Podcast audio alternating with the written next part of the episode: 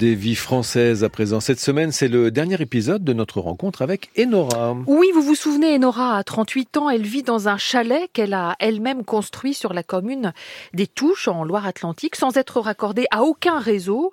Et comme Enora, les partisans de l'habitat léger sont de plus en plus nombreux à se tourner vers ce mode de vie poussé par la crise économique, écologique et la crise du logement aussi. Portrait sonore signé Charlotte Perry. Les fruitiers qu'on aperçoit là-bas, au début les copains ils me disaient mais ils sont morts, zaglais. On a nettoyé plus ou moins et ben maintenant j'ai des fruits.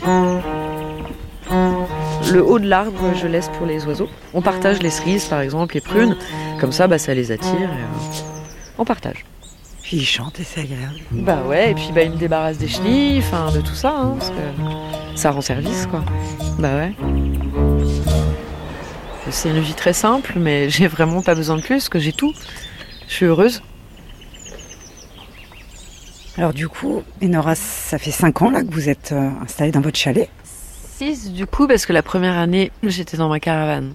6 sur le terrain et 5 dans le chalet. Voilà, c'est ça. Qui est un chalet donc sans fondation, où il n'y a pas de béton, tout est démontable, ça fait partie de ce qu'on appelle euh, l'habitat léger en fait. Ouais, voilà, c'est ça. Une grande pièce. euh, Une grande pièce avec un coin chambre, un coin cuisine-salon. euh, le premier appart que j'ai loué était plus petit que ça. hein. Puis on vit dehors un maximum. Après l'hiver c'est différent, je suis à l'intérieur. hein. Mais euh, l'hiver passe vite en fait. hein. On, on se met une petite lumière tamisée, on bouquine, on regarde un film. Enfin voilà. Il n'y a, pas besoin d'avoir 150 mètres carrés pour se sentir à l'abri, au chaud et, à l'aise. C'est avant tout un choix écologique. Euh, être proche de la nature, je pense, pour moi, c'est vraiment la première raison. Et ce choix écologique découle sur un choix politique. Je pense vraiment qu'on peut vivre différemment en respectant beaucoup plus notre environnement et en se respectant en tant qu'être humain aussi. Et je pense que ce mode de vie génère euh, de l'entraide et un respect de la nature, d'autrui, etc. Et aussi, euh, effectivement, c'est aussi une nécessité pour beaucoup de gens. c'est aussi une manière de dire et de montrer euh, qu'on peut faire autrement. C'est une remise en cause de la société. c'est vrai que la plupart d'entre nous, on travaille euh, pour pouvoir payer le loyer, les factures. euh. Vous, vous avez plus ces problèmes-là, vous avez aucune facture. Non, j'ai bah, des, des frais fixes. J'ai un téléphone portable déjà et j'ai une voiture. Donc en gros, frais fixes, euh, je dépense pas plus de 100 euros par mois. Donc il vous en reste à peu près euh, 400 pour vivre, quoi. Après, vu que j'ai la prime d'activité, on va dire à peu près 600, 700 euros pour vivre. Mais euh, j'ai réussi à monter mon pouvoir d'achat vu que je dé- dépense très très peu. Donc j'ai un niveau de vie quelque part plus élevé que beaucoup de smicards parce que j'ai pas de facture, j'ai pas de loyer et j'arrive même à mettre de l'argent de côté du coup. Vous n'avez pas d'assurance logement non plus? Non, j'ai pas d'assurance logement ici. Il y a un petit peu un vide juridique parce que vu que c'était pas légal, euh, il n'y a pas de contrat qui stipule que ah oui, ah, mais maintenant c'est un terrain de loisir, mais c'est devenu une résidence principale, etc. Donc j'ai pas d'assurance habitation. Et vous avez une taxe foncière quand même? Oui, une toute petite taxe foncière parce que ça reste un terrain de loisir. Je paye 29 euros par an. Ah oui, effectivement. Et là-bas, la bâche bleue, c'est... Euh, là, c'est une grande tente. J'en voulais une depuis longtemps parce que j'ai toujours des copains qui viennent euh, le, bah, à partir des beaux jours, quoi. Comme ça, s'ils veulent rester dormir, il n'y a plus qu'à mettre un sac de couchage. Et, euh, puis bah, celle-là, elle est particulièrement grande, donc je vais, je vais pouvoir mettre pas mal de monde. C'est pas la chambre d'amis, c'est la tente d'amis, du coup. Ouais, du coup, c'est la tente d'amis, ouais. Voilà, c'est ça.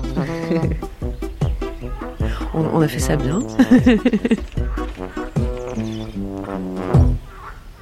Finalement, vous avez un mode de vie qui est euh, assez différent de la plupart des gens, mais euh, vous n'êtes pas une originale non plus. Il y a quand même beaucoup de monde dans le coin, à Nord-sur-Erne, qui vivent comme ça en habitat léger. Il y a plusieurs collectifs. Il y en a de plus en plus. Oui, oui, il y en a de plus en plus. hein. Notamment, on a beaucoup entendu parler des gens qui habitent à la Belle-Tière, dans les yourtes, euh, qui viennent également de gagner leur procès.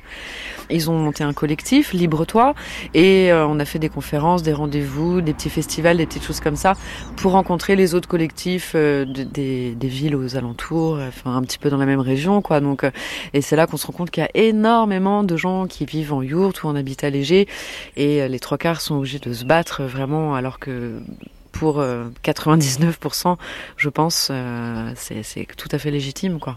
À la Belletière aussi, ils ont donc ça à Nord-sur-Eure, c'est juste à côté d'ici. Ils ont aussi gagné leur procès. Ouais, ils ont ils ont eu le résultat le 7 avril dernier. Mais pour euh, les amis de la Belletière, c'est du cas par cas. Hein. Chaque situation est différente. Euh, mais pour eux, je pense qu'ils ont vraiment eu des circonstances atténuantes euh, différentes des miennes, mais dans le sens où c'est un terrain constructible et les yourtes ont été construites donc sur un terrain constructible avec, si je me trompe pas, autorisation il y a au moins cinq ans.